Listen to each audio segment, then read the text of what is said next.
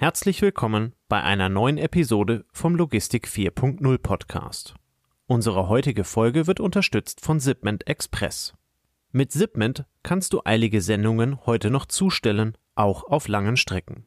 Einfach auf zipment.com slash podcast gehen und direkt online buchen. In 60 bis 120 Minuten ist deine Sendung dann abgeholt und geht direkt zum Ziel. Wenn du also einen Notfalltransport hast, einfach unter zipment.com slash podcast buchen. Zipment wird buchstabiert Zeppelin, Ida, Paula, Martin, Emil, Nordpol, Dora. Den Link findest du natürlich auch in den Show Notes. Wir bedanken uns ganz herzlich für die Unterstützung und jetzt geht es los mit der Folge. Moin Moin und herzlich willkommen bei einer neuen Folge vom Logistik 4.0 Podcast. Auch heute wieder mit dabei Andreas. Moin Moin. Tobias, Servus. Andreas, wir haben heute wieder einen sehr spannenden Gast dabei und äh, wir bewegen uns mal ein wenig in den Bereich des, des, des Retail, der Retail-Logistik. Ähm, äh, von daher haben wir den, äh, haben wir die heutige Folge auch unter dem Titel äh, Zukünftige Retail-Anforderungen in der Logistik ähm, äh, getauft. Und äh, ich freue mich sehr, dass wir heute Abend hier begrüßen dürfen, Dr. Philipp Hoog. Moin, Philipp. Hi, Tobias. Hi, Andreas. Grüß euch. Schön, dass du da bist. Äh, schön, dass du dir die Zeit genommen hast, ein bisschen mit uns zu quatschen. Ähm, wir haben äh, im Vorgespräch mal so ein bisschen über deinen äh, Lebenslauf, über dein, über dein CV bis hierhin äh, gesprochen. Du hast ein Masterstudium gemacht, ein duales Studium bei einer Baumarktkette, ähm, warst danach dann ein bisschen unterwegs. Aber es hat dich dann sehr, sehr schnell aus dem Handel heraus eher in die Beratung ähm, getrieben. Ähm, vielleicht magst du zwei, drei Worte zu deinem Lebenslauf sagen, den du sicherlich deutlich besser erklären kannst als ich. Ja, auf jeden Fall, danke dir. Was mich am Handel natürlich immer fasziniert hat, dass man das Ergebnis seiner Arbeit direkt sehen konnte. Also auf der einen Seite zufriedene Kunden und auf der anderen Seite das Kassensystem, was gerattert hat. Ähm, das äh, war immer ein großer Ansporn. Ich wurde zum Marktleiter ausgebildet und habe letztendlich dann für mich entschieden, äh, nicht ganz so operativ langfristig zu arbeiten, sondern ganz konkret dann letztendlich Managementstudium dran zu hängen, in der Beratung tätig zu werden und natürlich dann auch in der Forschung als wissenschaftlicher Mitarbeiter an der IBS-Universität, hier auch praxisorientierte Forschung zu betreiben. Zu dem E-Commerce-Thema in der Baumarktbranche, also die Baumarktbranche ist mir immer äh, äh, geblieben. Und äh, seit knapp fünf, sechs Jahren jetzt letztendlich als Berater tätig, immer zur strategischen Fragestellung im Einzelhandel auf der einen Seite, im Konsumgüterbereich und letztendlich alles, was Dienstleistungen angeht. Du, du sagst jetzt Einzelhandel. Ich, wir haben gesagt, äh, zum Einstieg eine provokante Frage oder Feststellung oder These. Also wenn wir im Handel weiter Richtung E-Commerce gehen, bleibt dann außer dem Webshop und der Logistik eigentlich vom klassischen Handel noch irgendwas übrig? Ja oder nein? Oder wie ist dein Standpunkt dazu?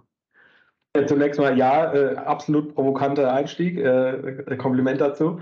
Ähm, aber es ist absolut richtig. Ne? Was wir natürlich irgendwo leider feststellen müssen, dass der klassische Handelsprozess, also so wie, wir alle seit Kindesbeinen kennen, also auf der stationären äh, Fläche, im stationären Ladengeschäft, ähm, eine richtige Konsolidierung ein Stück weit erfährt. Ja, wir haben 2006, um da mal ein paar Zahlen reinzubringen, irgendwo 4.000, äh, ja, 450.000 äh, Einzelhandelsunternehmen in Deutschland gehabt, wo wir jetzt äh, in 2022 davon ausgehen, dass wir nur 320.000 Einzelhandelsunternehmen haben.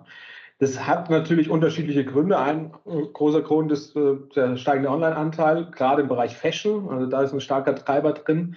Ähm, aber natürlich auch die Digitalisierung der Fläche, ja, wo man früher irgendwo in den vergangenen Jahren gesagt hat, dass drohende Umsätze einfach mit mehr Fläche ausgeglichen werden, ja, weil man höhere Frequenzen abbilden kann, ähm, kommt nun letztendlich Technologie zum Einsatz. Auch A, natürlich irgendwo am POS, ja, dass der digitaler wird, im Verkaufsgespräch, also auch äh, Verkäufer und Mitarbeiter müssen da unterstützt werden. Und natürlich in der Kaufvorbereitung. Das heißt, der, der Research-Effekt, äh, die Kunden kommen deutlich also vorbereiteter, besser vorbereitet in das Ladengeschäft und ähm, brauchen natürlich eine andere Art von ähm, Beratung dann. Äh, und da ist die Frage, okay, wenn wir sagen, Andreas, du hast gerade gesagt, der klassische Handelsprozess, wie kann er denn überleben? Ja, wie schaut so ein Erfolgsrezept aus? Da gibt es unterschiedliche äh, Ansätze. Einer ist natürlich immer über den Preis zu kommen. Das sehen wir jetzt äh, ganz deutlich im Lebensmitteleinzelhandel, wo wir ja ein strategisches Dilemma fast schon sehen, wo so ein, ein, Vollsortimenter versucht, auf der einen Seite im Preiseinstieg unterwegs zu sein, auf der anderen Seite Qualität und Marke zu präsentieren, was ein irre Spagat ist und Anforderungen ist natürlich eine Gesamtorganisation, aber wir sehen auch, dass die Discounter, Aldi und Lidl etc. mit der klaren Preispositionierung hier die Marktanteile zurückgewinnen, die sie vielleicht äh, während Corona verloren haben. Großer Hebel ist natürlich immer Erlebnis. Das Thema steht gerade überall. Ähm, wir diskutieren mit Unternehmen und Unternehmern hier Optionen teilweise neben Gattencenter auch Freizeitparks zu eröffnen, nur um Frequenzen zu generieren. Ähm, also ganz, ganz spannende Diskussionen finden da stand. Ein ganz großes Thema ist natürlich Service zu verbinden. Das ist, ja, so, solange wie es den Handel schon gibt, immer die Verbindung mit Service und so letztendlich Durchschnittsbaus zu erhöhen. Äh, der Ansatz, aber auch da gibt es natürlich Ansätze, wie zum Beispiel Wig-Shopping-Aktionen bei, bei Textilhändlern wie Bräuninger. Äh, es gibt äh, wirkliche Beratungsstores von, von Elektroherstellern wie Samsung ja, in der Frankfurter Innenstadt, also eine A-Lage, die wirklich nur äh, Beratung und Service da letztendlich anbieten und die kein Produkt verkaufen, was brutale Maßnahme ist, ja, nur letztendlich um eine, um eine Zielgruppe da zu erreichen. Und das, äh, der vierte Hebel ist natürlich die Verbindung, letztendlich, du sagst es, vom klassischen Handelsprozess mit dem digitalen Handelsprozess.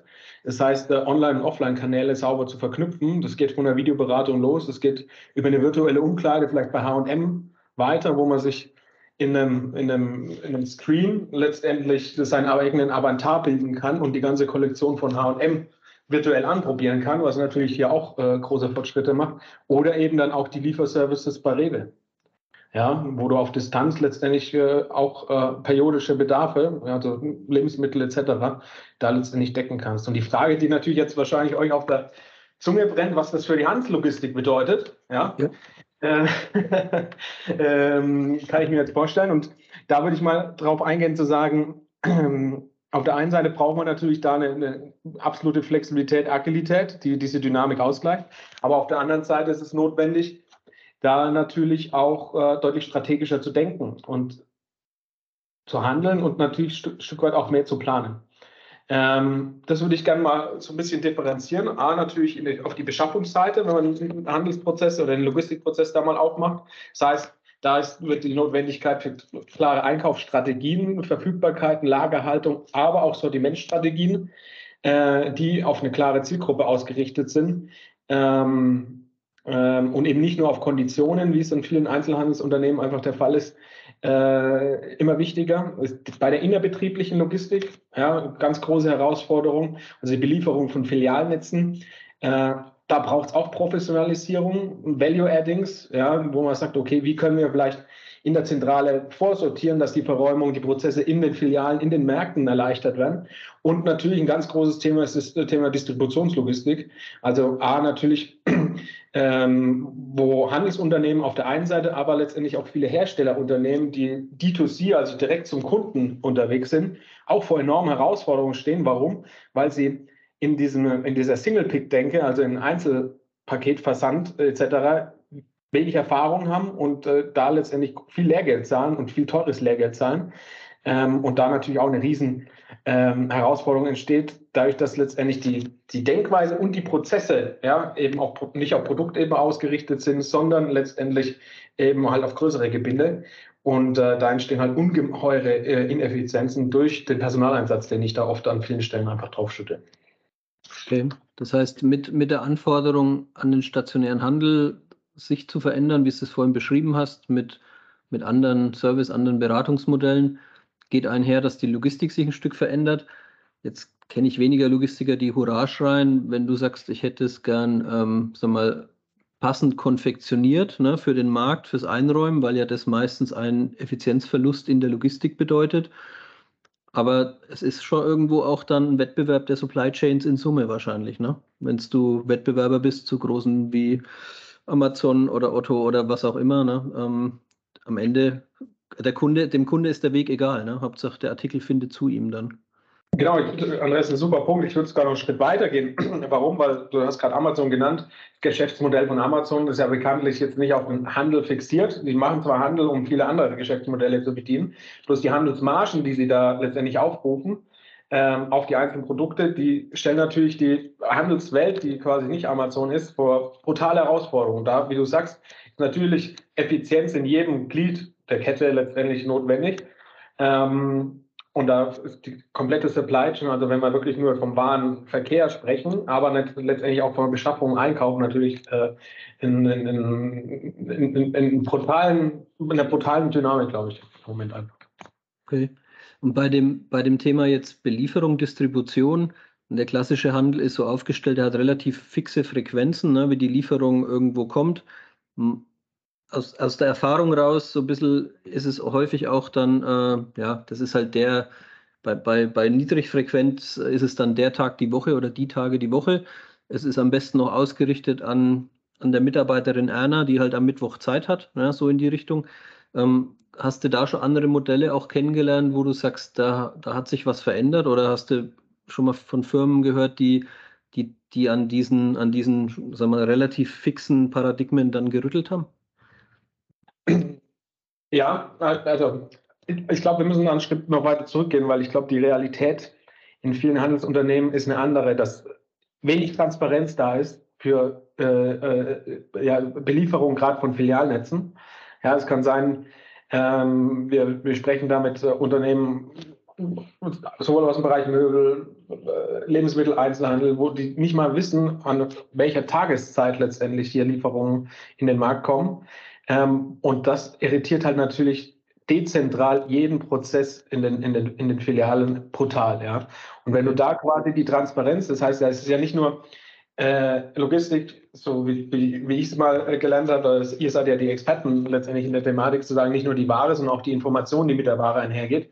Ähm, da die Infrastruktur in, in einem Handelsunternehmen erstmal zu, zu bilden, äh, transparent zu haben und das auf Filialnetze auszurollen, das ist eine Herausforderung, glaube ich, die noch viel Nachholbedarf bedarf.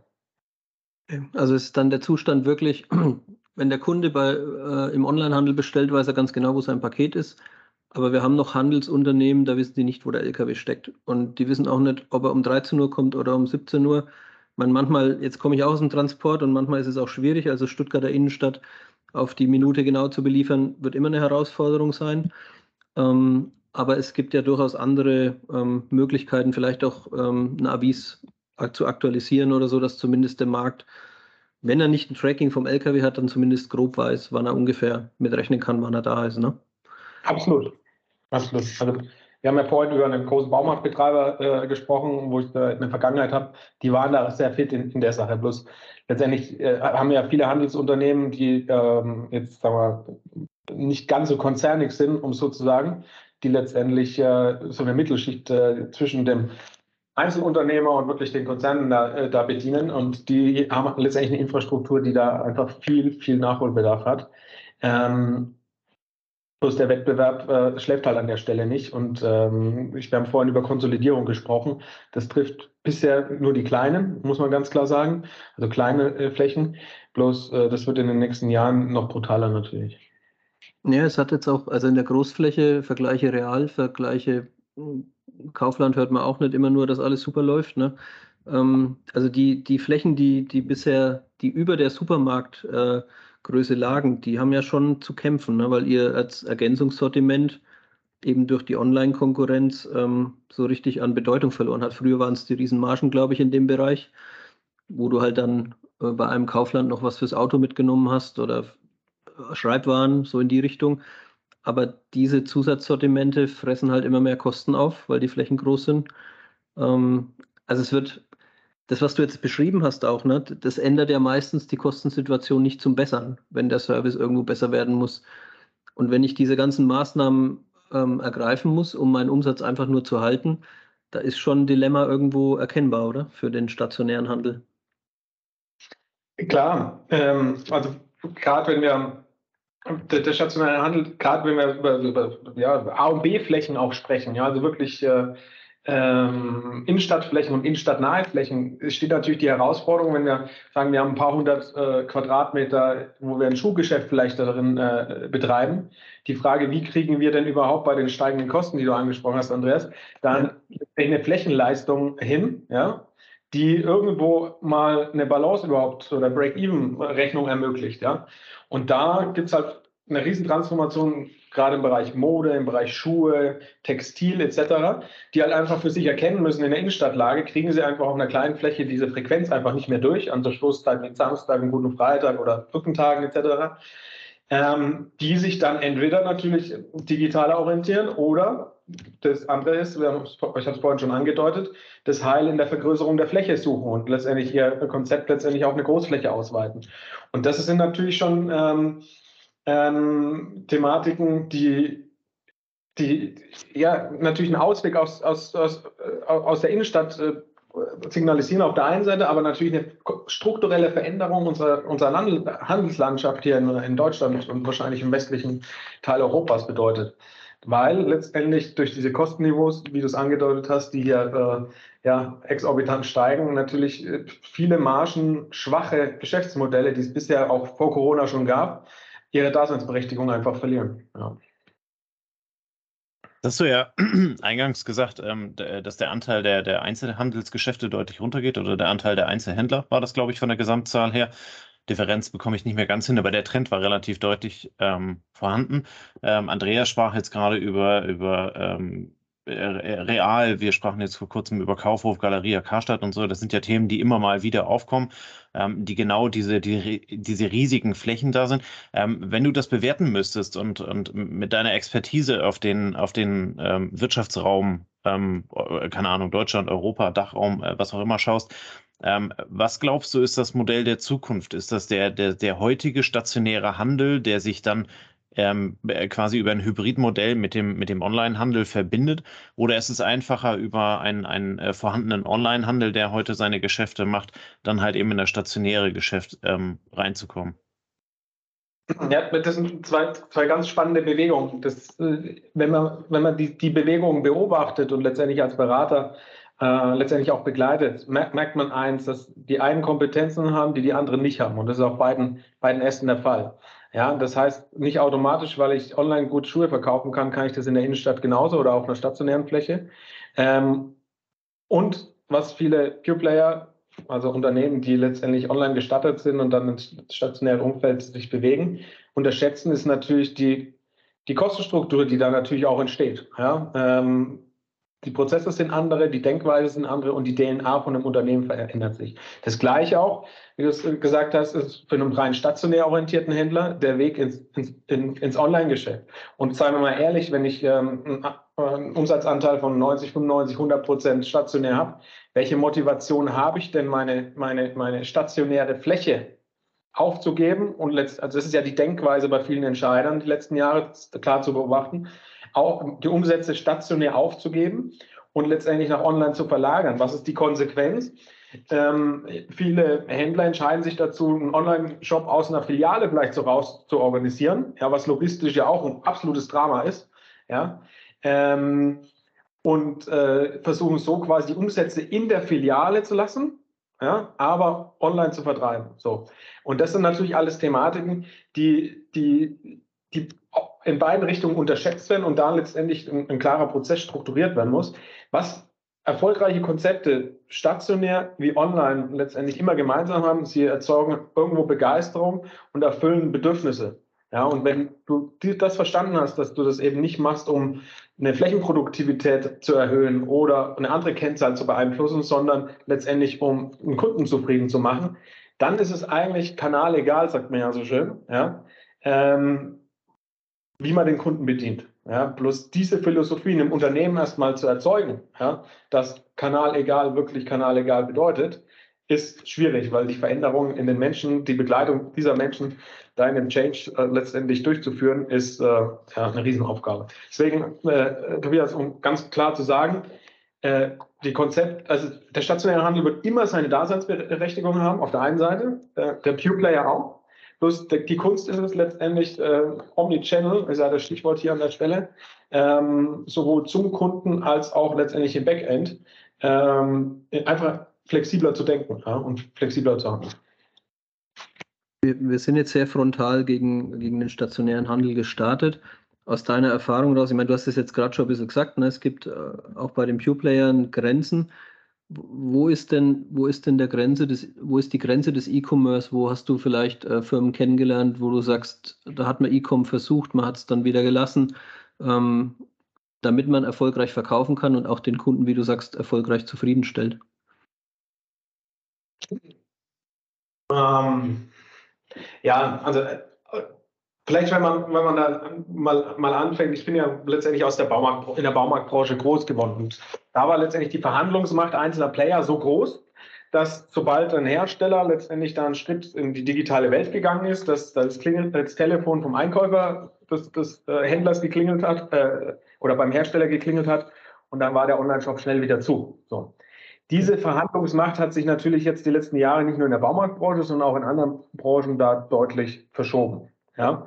Das heißt, wo natürlich der Handel seine Stärken hat, ist in Richtung Endkunde. Der ist immer, das war er immer die Schnittstelle letztendlich zum Endkunden ähm, und hat da letztendlich auch die letzten Jahre große Schritte gemacht, also branchenübergreifend muss man wirklich sagen, auch den Kunden besser zu verstehen, die richtigen Datenmodelle dahinter aufzubauen und letztendlich auch ja, andere Leute einzustellen, die mit diesen Daten auch um, umgehen können. Ja? Wo natürlich der Hersteller eine Stärke hat, ist immer, wenn es ums Produkt oder die Leistung geht, die letztendlich da, das, das physische Gut. Ja? Das heißt auch, dass wenn man diese Aufgaben klar versteht ja, und diese Aufgaben äh, sauber voneinander trennt und äh, mal sauber definiert, dann ist das schon ein Erfolgsrezept. Zum Beispiel, ähm, wir sehen in der Bekleidungsbranche, zum Beispiel bei Marco Polo, bei Rax etc., die haben ganz klare D2C-Strategien, aber sehen natürlich den Wholesale und letztendlich Bekleidungshäuser etc. immer noch als feste Bestandteile ihrer Strategie. Und die sind wirklich 50 Prozent im D2C-Bereich unterwegs und 50 Prozent über die, die ja, klassische Strat äh, äh, traditionelle äh, Absatzkanal des stationären Handels unterwegs. Und wenn du jetzt fragst, wo ist natürlich die Grenze, ja, wenn die zwei Hersteller und Handel sich zusammentun, dann gibt es eigentlich nur eine, eine, eine vermeintliche Grenze und die ist zum Kunden hin. Und wenn man die letztendlich auch sauber letztendlich in die Überlegungen damit einbezieht, ja, dieses Dreieck aufbaut, dann gibt es eigentlich keine Grenze. Warum? Weil ich jeden Touchpoint, also jeden Interessenpunkt eines Kunden bedienen kann. Entweder aus der Her Herstellerseite oder aus der Handelsseite. Das heißt, also jetzt in der, ich, ich sage, ich nehme jetzt mal eine vereinfachte alte Welt der Hersteller produziert und sagt, ach, mit dem Endkunden will ich nichts zu tun haben, ne? ähm, gibt das Ganze an den Händler ab und der kümmert sich dann um den Rest. Ähm, und wenn ich was produziere und der Händler bestellt ist und der Kunde will es nicht haben, ist es auch nicht mein Problem. Das, das, die, die Denke kann man eigentlich dann aufgeben, ne? weil man dann ja normalerweise sagt, wenn du, wenn du von einem Dreieck sprichst, dann kümmern sich der Handel und der, die Industrie gemeinsam um den Kunden. Und dann spielt es ja schon fast keine Rolle mehr. Also da ist ja weniger dann die Überlegung, spreche ich den Händler über E-Com an oder spreche ich den Händler über stationär an, sondern es kommt ja noch dazu, am besten, ich spreche den Hersteller an und er weiß vom Händler, dass er da und da gekauft hat. Also dann wäre ja nochmal die, das, das Netz um den Kunden herum sogar zwischen Industrie und Handel zu weben, ne? so kann man sagen. So, absolut. Und letztendlich ist ja, man hat früher, ihr sicher auch in der Marketingvorlesung von den, der Gatekeeper-Funktion des Handels äh, ja. mal gelernt und studiert. Und diese Situation hat sich einfach verändert. Die hat sich einfach verschoben. Also es gibt ganz wenige Branchen, wo die wirklich noch dominant ist. Bereich Lebensmittel, ja. Bloß dann, wenn man in viele andere Segmente, in viele andere Branchen reinschauen, ist das eben nicht mehr so. Und wie du es richtig sagst, wenn man letztendlich den Kunden auch in in, in die strategischen Überlegungen zwischen Hersteller und Handel mit einbezieht, ja, dann entstehen da nur Mehrwerte für alle, alle Parteien. Das heißt, auch die Logistiker werden aufgefordert, über die Unternehmensgrenzen hinwegzudenken und das tun ja auch viele schon und wir hatten es auch hier im Gespräch mit dem Professor Tripp. Ähm, die Herausforderung ist dann wieder, die Supply Chain in Summe gemeinsam zu optimieren und nicht an der Unternehmensgrenze das Denken aufzuhören, ne? was was lange Zeit brauchen wird, um das zu knacken, ne? weil da. Absolut. Also die, die, die Frage ist ja auch äh, gerade in der jetzigen Situation, wo sagen wir, viele Kostenpotenziale doch noch irgendwo versucht werden zu identifizieren, ist natürlich in der gemeinsamen Diskussion, wenn die, wenn die ehrlich geführt wird, diese Diskussion und eben nicht ein Jahresgespräch nur darauf verwendet wird, äh, die fünfte Nachkommastelle zu einem Produkteinkauf und, und äh, Drittplatzierungen zu verhandeln, sondern letztendlich auch im Backend letztendlich danach Synergien zu suchen. Äh, sind es alles Thematiken, die, ja, wie, wie du es ja gesagt hast, ähm, da immer eine, immer eine größere Beachtung bekommen einfach. Jetzt ist ja ähm, durch diese Verschiebung, die ihr gerade angesprochen habt, ähm, äh, wird ja die Logistik in ein Licht gerückt, welches sie so bisher nicht kannte. Ne? Also äh, was ich sagen will, vorher ist der Kunde halt eben zum, zum, äh, zum Retailer, zum, zum äh, Shop gegangen, zum, äh, zum stationären Einzelhandel, hat seine Sachen daraus geholt. Ähm, heute bekommt halt eben der Logistiker oder der Logistikdienstleister auf einmal die Aufgabe, äh, diese Zubringung dann halt eben zum Endkunden zu erledigen. Ähm, das bedeutet ja für den ansonsten eher, nennen wir das mal, äh, kamerascheuen äh, Logistiker eine gewisse äh, Umstellung. Er muss sich unter Umständen Kompetenzen ähm, äh, aneignen, um halt eben diesen Job auch vernünftig zu machen. Ähm, aus deiner Bewertung heraus, wo steht die Handelslogistik da? Also wo stehen die Logistiker heute? Welche Dienstleistungen äh, können sie machen? Und was ist eigentlich der Wunsch in der Zukunft? Ähm, äh, wohin, wohin muss sich die Logistik oder die Handelslogistik an der Stelle dann entwickeln?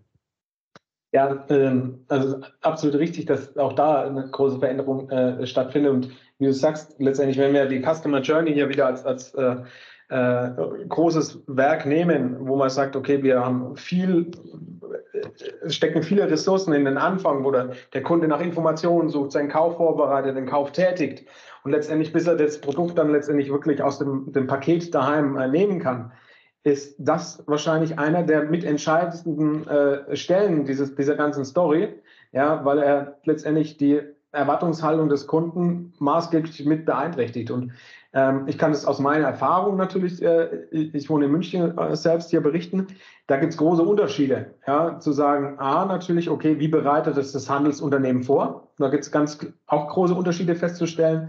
Ähm, man, man, man denke mal an die Zalando. Ähm, äh, Werbung von früher, Schrei vor Freude und äh, die, die, diese ganzen Thematiken, aber auch Unternehmen wie, wie Bräuninger, wie Best Secret etc., die investieren da ganz stark in, in wertige Verpackungen, in handgeschriebene Messages. Ähm, und, und Packzettel und Beilagen und, und, und saubere Verpackungen. Ähm, also da gibt es große, große, äh, große Ansätze, die man gemeinsam natürlich auch mit dem Logistiker entwickeln kann und soll. Ja? Äh, das funktioniert wahrscheinlich nicht alleine aus dem Handelsunternehmen raus. Ähm, und natürlich, was, was im, natürlich die Herausforderung für den Logistiker ist, natürlich auch die richtigen Menschen da zu platzieren, weil du hast ganz äh, richtig gesagt, Tobias, ähm, die kommen dann auf einmal ins Scheinwerferlicht und äh, die Herausforderung ist natürlich dann, passt letztendlich die, ich nenne es mal, die Bräuninger Sendung zu dem Menschen, der die mir übergibt, ja, um es mal ganz überspitzt zu sagen. Also, oder ist es schon ein, ein Misfit, ja, wie man das früher auch im Marketing gelernt hat, der, der da eine Irritation herbeiführt und dann wahrscheinlich auch eine Retoure ver verursachen kann. Also sicher irgendwo ein Grund vielleicht für eine Retoure auch ist. Also auch da liegt natürlich ist es im Interesse der gesamten Lieferkette hier zu schauen, dass das natürlich sauber abläuft. Und das setzt voraus, dass natürlich irgendwo eine seriöse Zustellung stattfindet, dass äh, kein Unsinn mit Verpackungen äh, betrieben wird und letztendlich da auch ein Verlass ist, einfach auch vom Handelsunternehmen, aus der Perspektive des Handelsunternehmens, dass das Logistikunternehmen das äh, sauber und, äh, und, und äh, verantwortungsvoll ausführt. Und das bedeutet ja, dass die Funktion ähm, in diesen Prozess integriert wird. Ne? Also wir sprechen ja im Podcast dann häufig über Digitalisierung und über Vernetzung zwischen den einzelnen Schnittstellen. Das bedeutet aber halt eben letzten Endes, wenn ich das jetzt richtig von dir verstehe, ähm, dass Logistik nicht mehr nur der Punkt ist äh, im Sinne von, äh, hier hast du eine Vollpalette von meinem äh, Vorlieferanten und das verschickst du bitte an den Endkunden.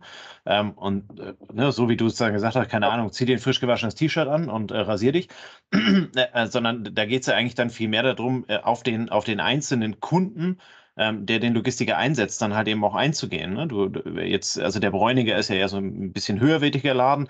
Ähm, ob, ob der dann also die gleichen Ansprüche hat, wie äh, sei es dann also wie ein Rewe oder sonst irgendwas, das bedeutet ja letzten Endes, da kommen ganz neue Aufgaben auf die Handelslogistik zu, ähm, diese Service-Dienstleistung dann halt eben auch ähm, adäquat zu, zu erbringen, oder? Klar, und man, das muss natürlich dann jedes Handelsunternehmen gemeinsam mit dem äh, Logistikpartner bewerten, ob letztendlich die Ansätze von, von zentralen Versorgungen äh, da weiterhin so eine Berechtigung haben oder ob das nicht deutlich dezentraler alles werden muss. Ja?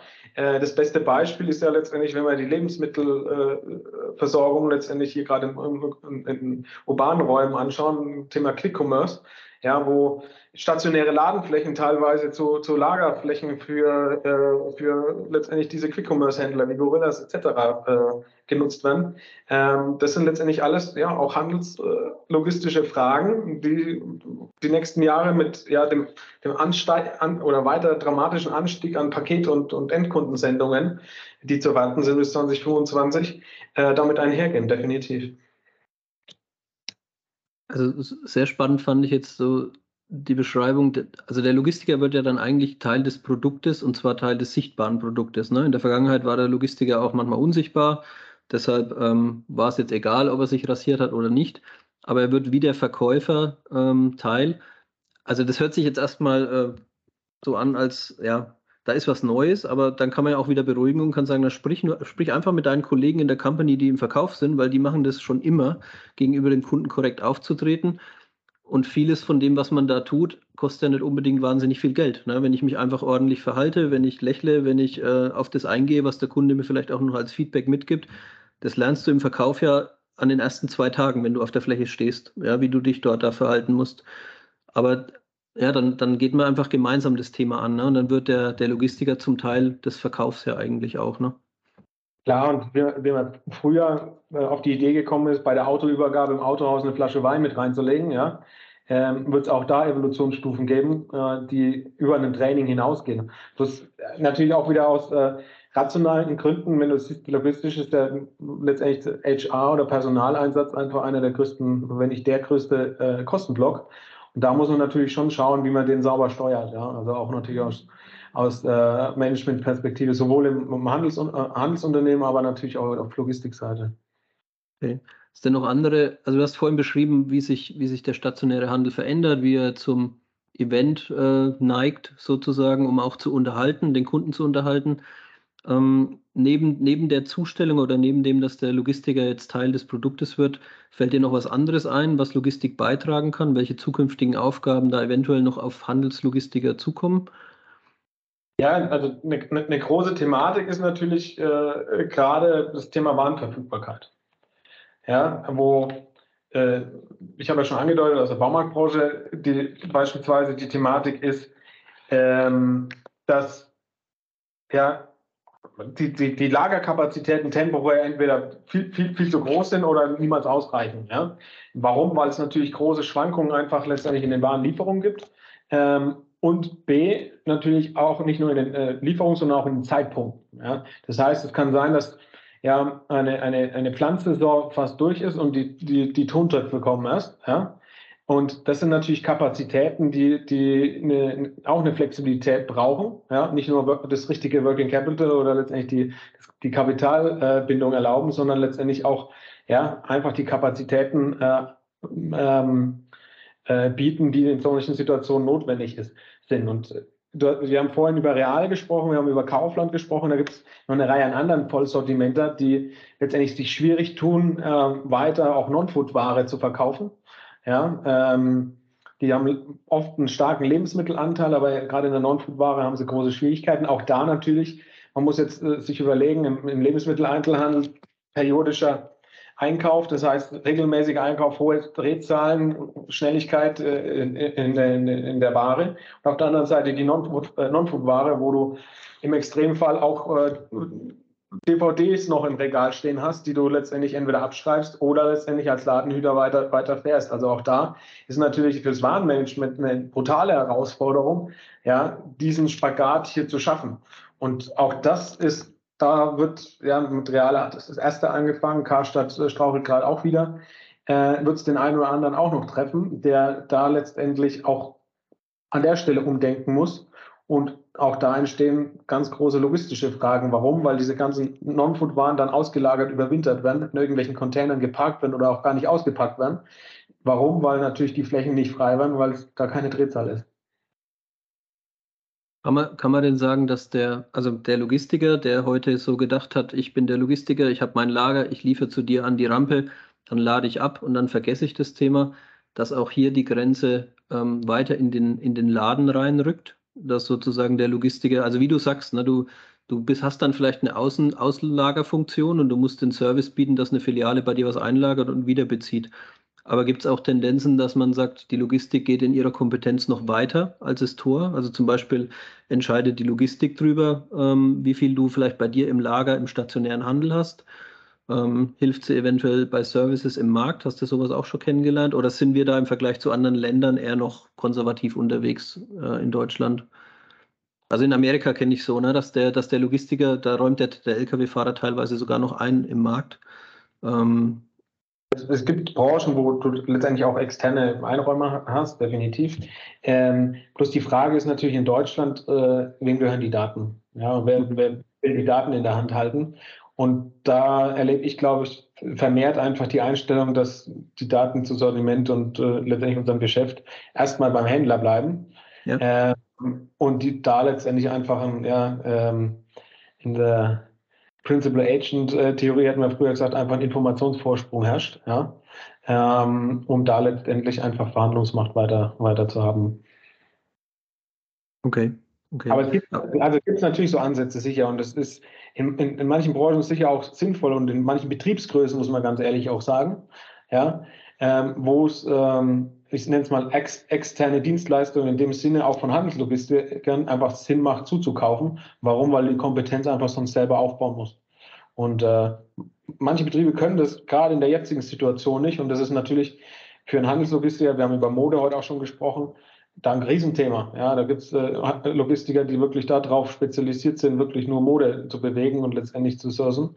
Ähm, und die haben natürlich da eine gute Alleinstellung, wenn sie das für die richtigen Betriebe anbieten. Okay. Aber der Aufruf ist auch da nochmal ähm, zusammenzuarbeiten und so sowohl innerhalb der Company vielleicht die eigenen Grenzen mal zu überblicken oder zu überdenken, als auch ähm, in der Supply Chain da eigentlich nochmal, also nehme ich jetzt mal so als, als, als Fazit so aus dem Gespräch ein Stück mit, ne? Absolut. Und das, das, das, das Spannende ist ja zu beobachten, es äh, ging so vor ein paar Jahren los, ähm, dass ja dass so eine Art Hyperwettbewerb entsteht. Das heißt, der Kunde kennt ein hohes Service-Level vielleicht aus einer, Urlaubsreise von, von Luxushotels, wo er drin ist und transferiert die natürlich jetzt in den Einkauf in einer anderen Branche. Ja?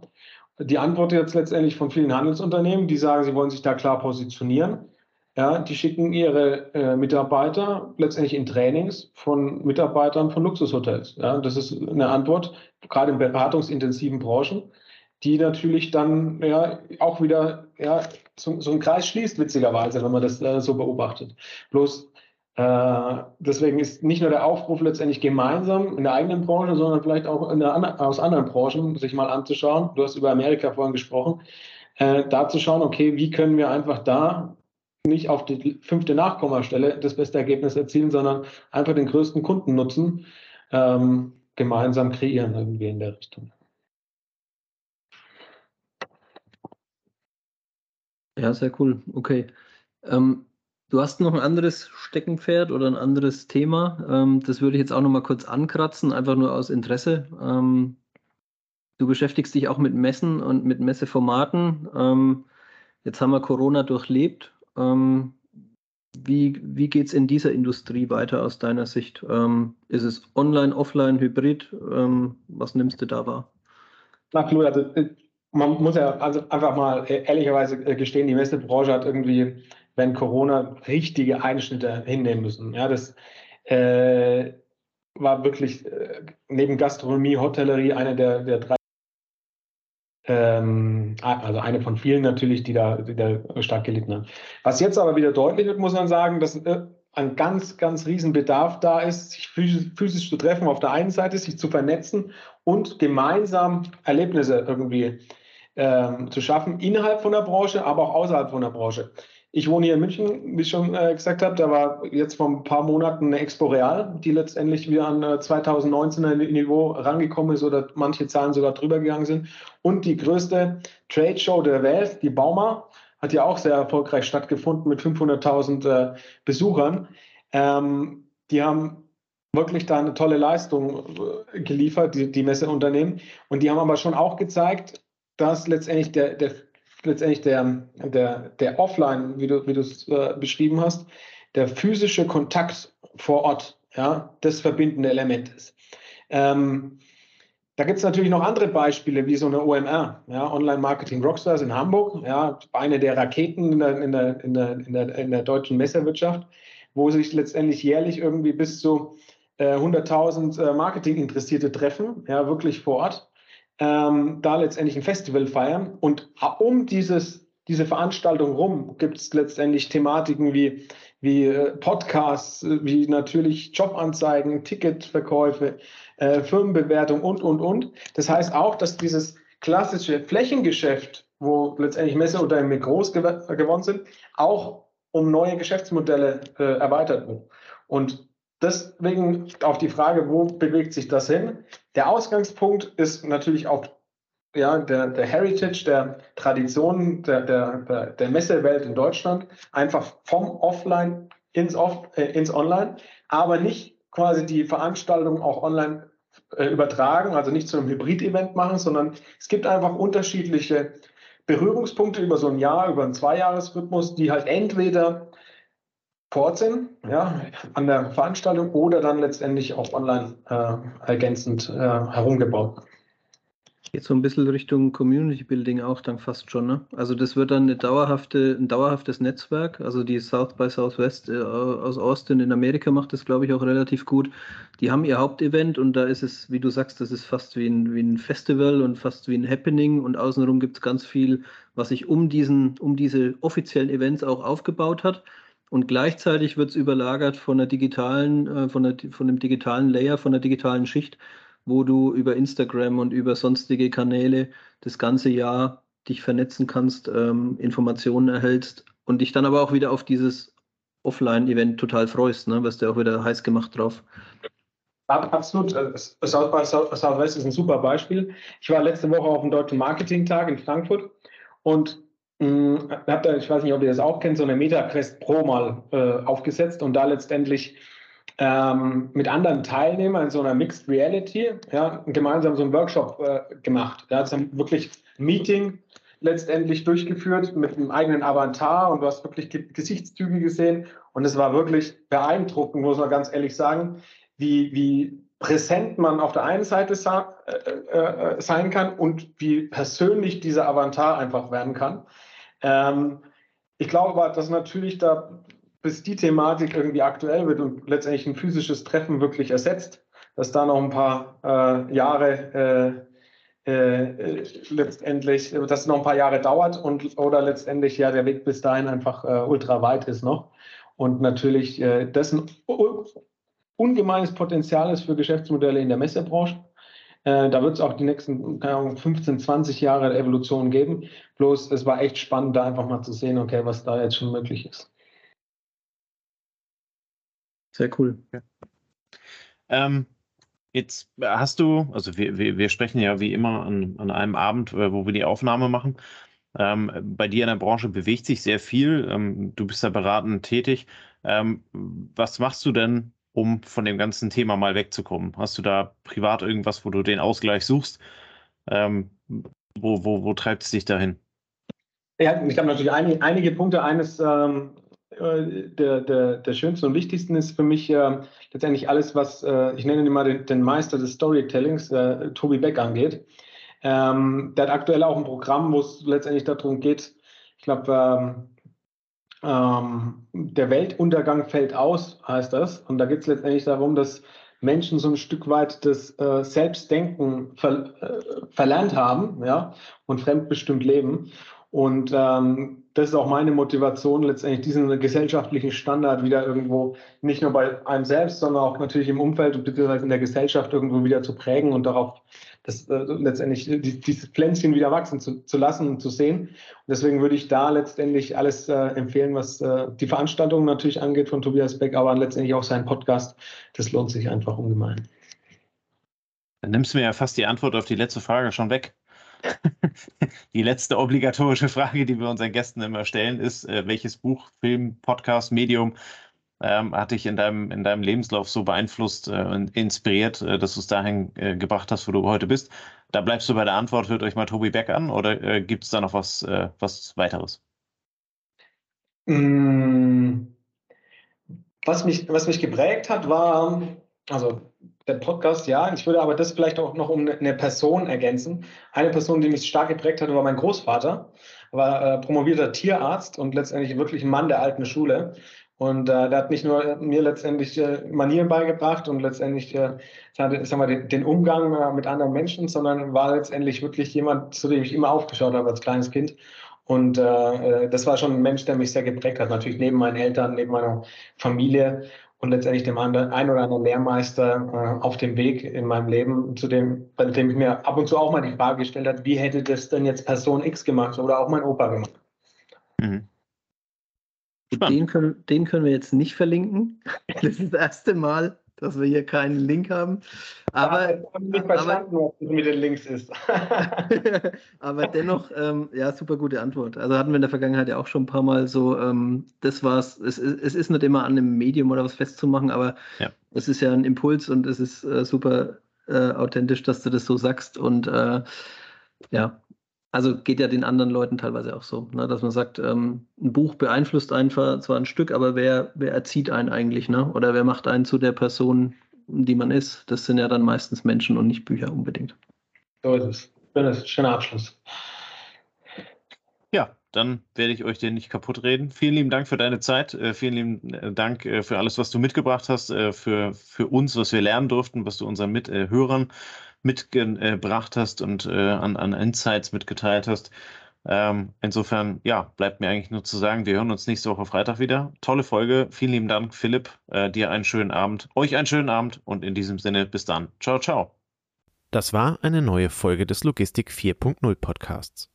Wir möchten dir helfen, neue Themen im Bereich der Logistik zu entdecken, zukünftige Entwicklungen und Trends kennenzulernen und dich mit anderen Logistikern zu vernetzen.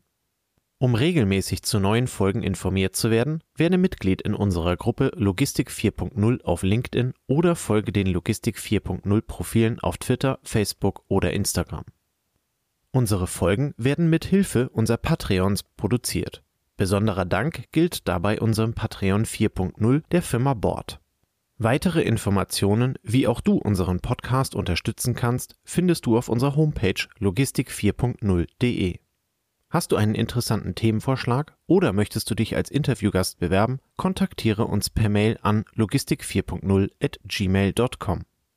Bei persönlichen Kontaktanfragen an uns schreib uns gerne dein Anliegen dazu, damit wir wissen, wie wir diese Anfrage einordnen können und dich unter dem täglichen Spam schnell herausfischen können.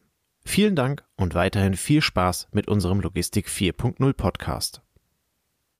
Unsere heutige Folge wird unterstützt von Zipment Express. Mit Zipment kannst du eilige Sendungen heute noch zustellen, auch auf langen Strecken.